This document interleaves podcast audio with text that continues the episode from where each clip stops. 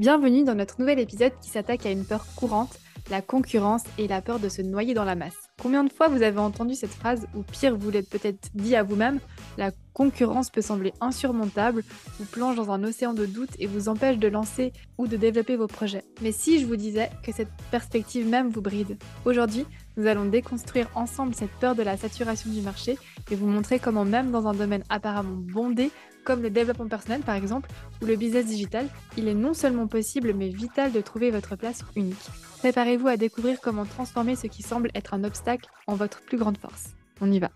Hello Aude, je suis super contente de te retrouver aujourd'hui pour parler d'un sujet euh, qui nous a nous-mêmes bridés, comme tu l'as dit euh, dans l'introduction, euh, en 2016. Et je pense qu'il y a beaucoup de personnes qui vont se reconnaître, en tout cas dans ce parcours, et peut-être qui se reconnaissent même aujourd'hui dans ce qu'on va dire. Et on est là justement pour bah, vous apporter à vous qui nous écoutez un maximum de valeur pour vous sentir légitime de vous lancer et de surtout prendre votre place sur votre marché. C'est vrai qu'en 2016, je me rappelle, bon d'ailleurs je suis, je suis, à Bali actuellement, du coup c'est drôle de revenir là. J'ai beaucoup de choses à dire sur Bali, peut-être que je pourrais faire un épisode là-dessus. Oh mais c'est vrai que là que tout a commencé au final, où en 2016 on s'est dit, c'est vrai qu'on on est complètement passionné par le développement personnel, c'est quelque chose qu'on utilise aussi tous, les jours, dans notre quotidien. Et on s'était dit en 2016 donc, mais le marché il est, ultra saturé, il y a, beaucoup trop de personnes qui font ça. Je me rappelle notamment avec les vidéos de David Laroche. C'est vrai que si on se pose deux secondes et qu'on on regarde en 2016, on était vraiment que aux prémices de tout ce qui allait se passer. On n'avait même pas de story sur Instagram, tu te rappelles? Mmh.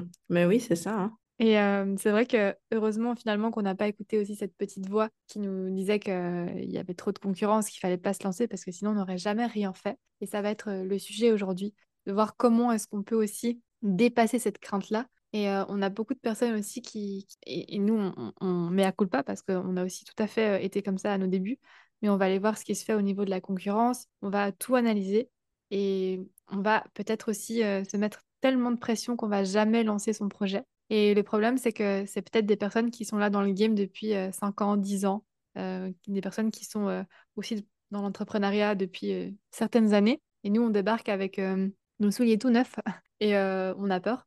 Et c'est vrai qu'on se dit, mais comment est-ce que je vais atteindre ça? Et on oublie en fait tout le travail qu'il y a eu derrière, toutes les années qu'il y a derrière. Et finalement, on a chacun notre niveau, on a chacun nos stades, et ça, faut pas oublier. Donc ça, c'est aussi le premier conseil que j'ai envie de donner. Et euh, pas d'inquiétude, on va aussi en parler euh, pendant tout le moment de cet épisode. Et toi, j'ai une question pour toi, Natacha. Comment est-ce que tu, quels sont les, les conseils que tu pourrais donner à quelqu'un pour ne pas avoir peur de cette concurrence et comment se lancer finalement et ne pas trop mentaliser cette, sortie de, terre, j'ai envie de dire? Mmh, C'est une super question parce que ben, autant dans nos clientes que dans notre communauté, des personnes souvent nous viennent nous parler et nous dire ben, que il faut qu'elles attendent d'être formées à tel outil pour sortir de terre. Il faut qu'elles fassent d'abord un certain nombre d'abonnés pour commencer à vendre. il y a plein de il faut, il faut, il faut. Et en fait, c'est chaque il faut, et particulièrement au début euh, de son business, euh, ben ça, c'est une barrière que vous mettez euh, complémentaire. Alors certes, il y a des obligations pour créer les fondations de votre business, hein, mais ça, ça doit toujours être fait à partir de vous. Et en fait, comme premier conseil, vraiment, je, je pense que c'est le plus important, c'est de se lancer. Lancez-vous même si ce n'est pas parfait, et ça ne sera pas parfait. Au début, on va beaucoup tâter le terrain, on va beaucoup essayer de choses. Et particulièrement, en tout cas, c'est l'observation qu'on en fait, bah, que ce soit encore une fois chez nos clients, chez notre communauté, chez des personnes qui se lancent, qui se sont lancées tout récemment dans le business, ben, c'est qu'elles veulent que ce soit parfait dès le départ, mais ça ne le sera pas en fait. Et ce qu'on cherche en fait dans un business, là je prends un exemple, de business en ligne dans le bien-être, c'est pas que ce soit parfait, c'est pas que le compte ressemble à celui de Chanel ou de Rolex, que ce soit tout bien léché, etc. C'est pas du tout ce qu'on recherche pour ça. Ce qu'on recherche, c'est de, vraiment découvrir votre essence, votre unicité, qu'est-ce que vous allez pouvoir apporter de différent. Et hum, peut-être qu'au début, vous serez maladroite. C'est OK, nous, on l'a été. D'ailleurs, je me ferai un plaisir, je pense, à la sortie de ce podcast, d'aller chercher dans nos archives et de montrer en fait nos premiers posts, de montrer nos premières stories. Je pense que ça pourrait être très très drôle de, partager ça, de montrer à quel point on, je suis pas sûre. voulait. ouais. on, ouais, vraiment, je me souviens de certaines fois où on prenait parfois des heures avant de, de publier quelque chose. Et puis, c'est cool, c'est OK, mais il faut le faire. Il faut vraiment dépasser ces peurs-là. il faut y aller. et je pense qu'une une, des qualités principales d'un entrepreneur, c'est de vraiment foncer et puis de traiter les problèmes quand ils seront là. Et, ça, je pense que c'est vraiment quelque chose d'important. c'est de ne pas non plus aussi se mettre dans le rouge hein, au niveau du, du, système nerveux, par exemple, mais de y aller étape par étape, de monter une marche d'escalier jour après jour. Peut-être qu'aujourd'hui, vous allez faire un post où vous vous présentez. Peut-être que demain, vous allez faire une story facecam.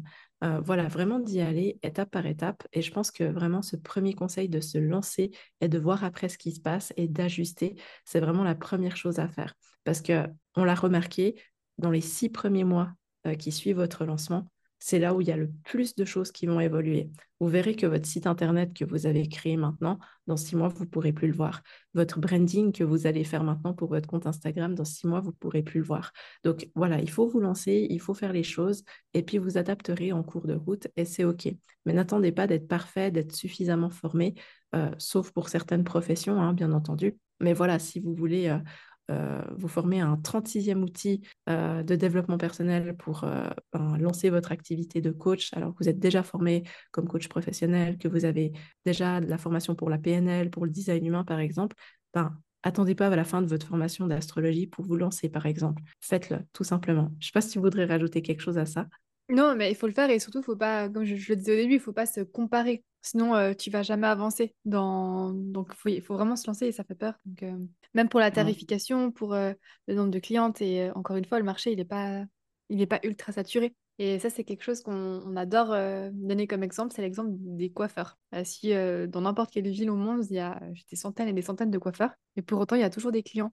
Et finalement, c'est la même chose pour le développement personnel, pour ce que vous allez proposer. Pour ce que, vous allez mmh. proposer, pardon. Et il y a des personnes qui vont être spécialisées dans les couleurs naturelles, il y a des barbiers, des coiffeurs qui vont faire que des femmes, ou au contraire peut-être que des enfants. Voilà.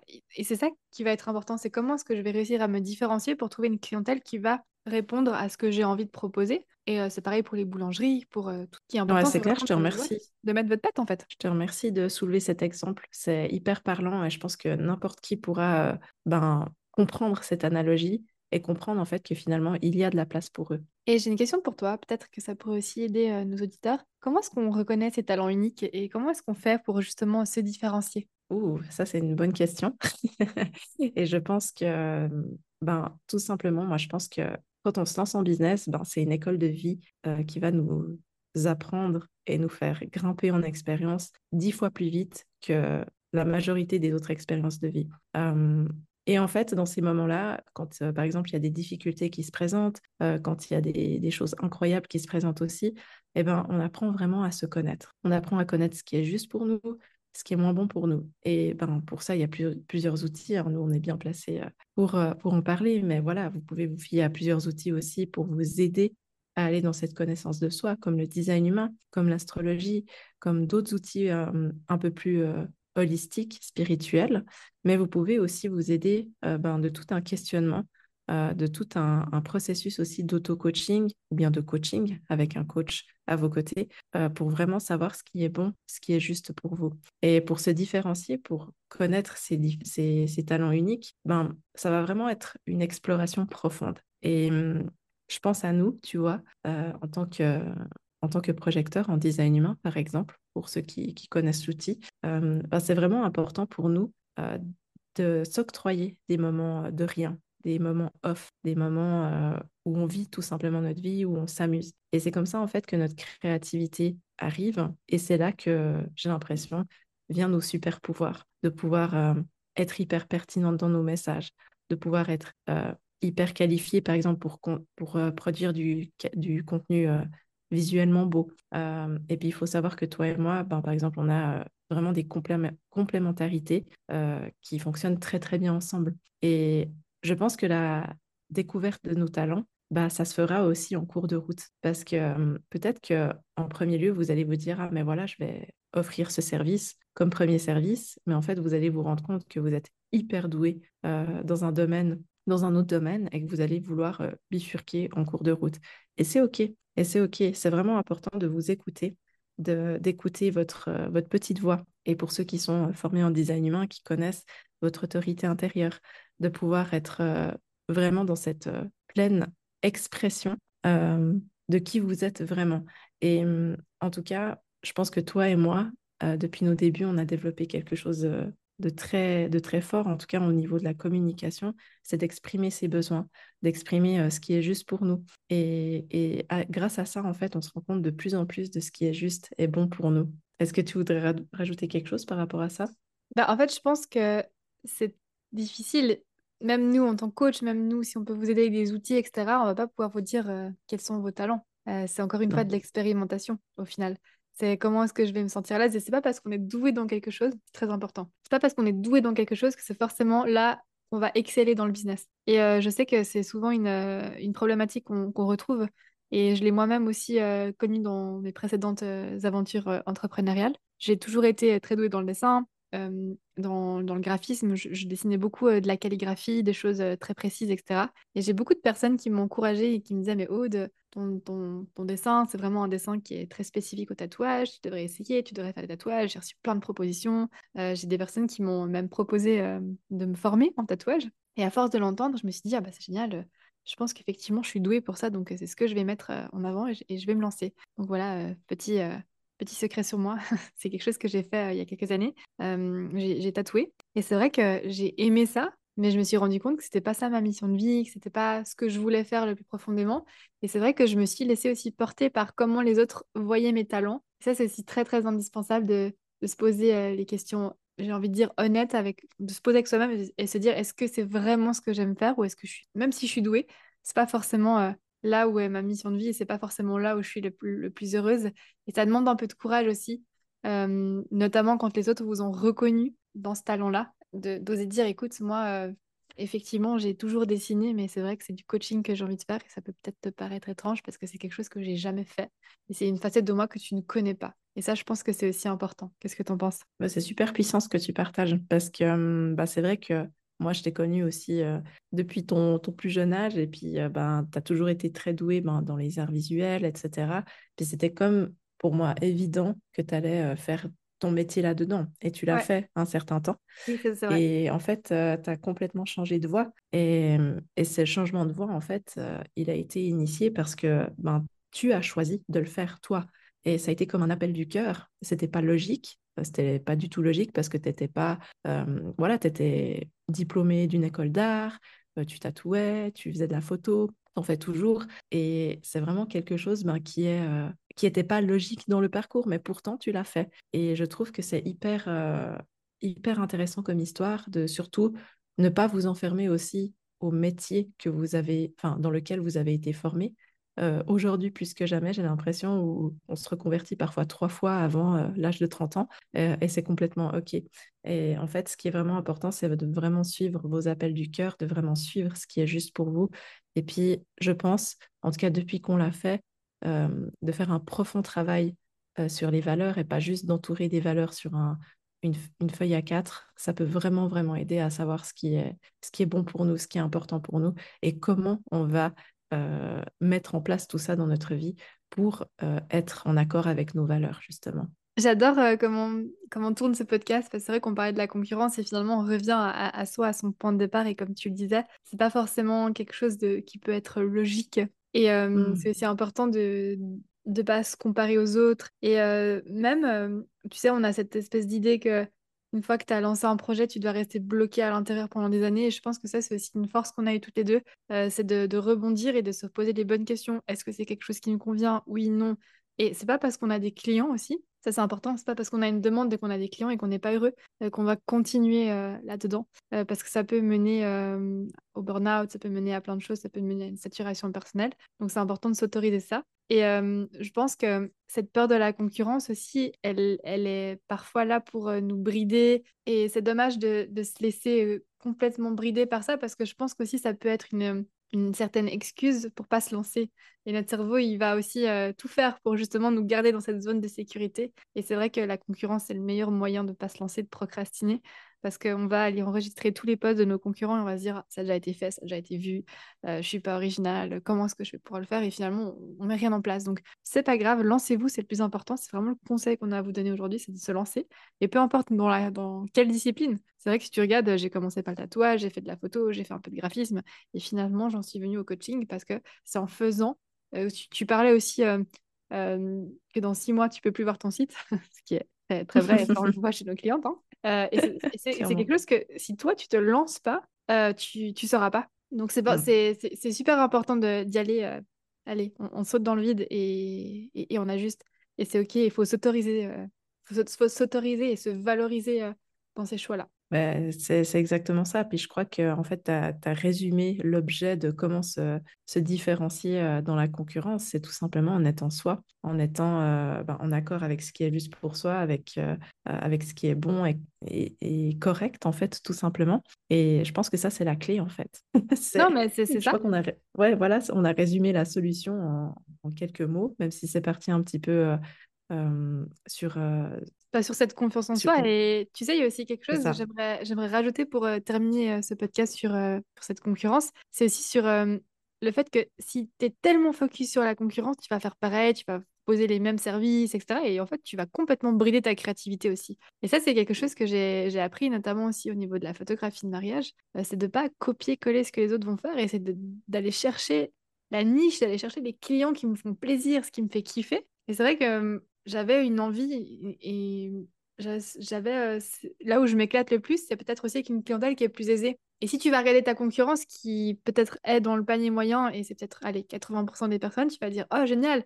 Du coup, je vais aussi proposer cette tarification là, je vais proposer la même chose et finalement tu te retrouves en plein dans la concurrence.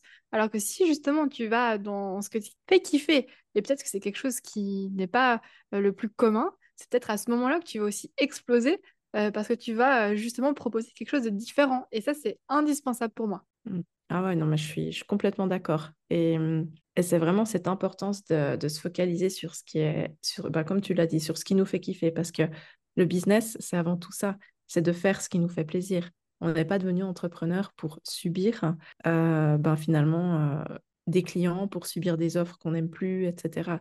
Et ce que tu as dit, ben ça, soulève vraiment une citation que j'aime beaucoup euh, depuis quelque temps, c'est que si tout le monde le fait, ne le fait pas. de se caler sur ce que les autres font, sur ce que la concurrence font, s'aligner sur les prix qui se font, c'est vraiment la pire idée euh, qu'on puisse avoir. Et je pense que le meilleur conseil qu'on puisse vous donner aujourd'hui, c'est de faire les choses à votre sauce.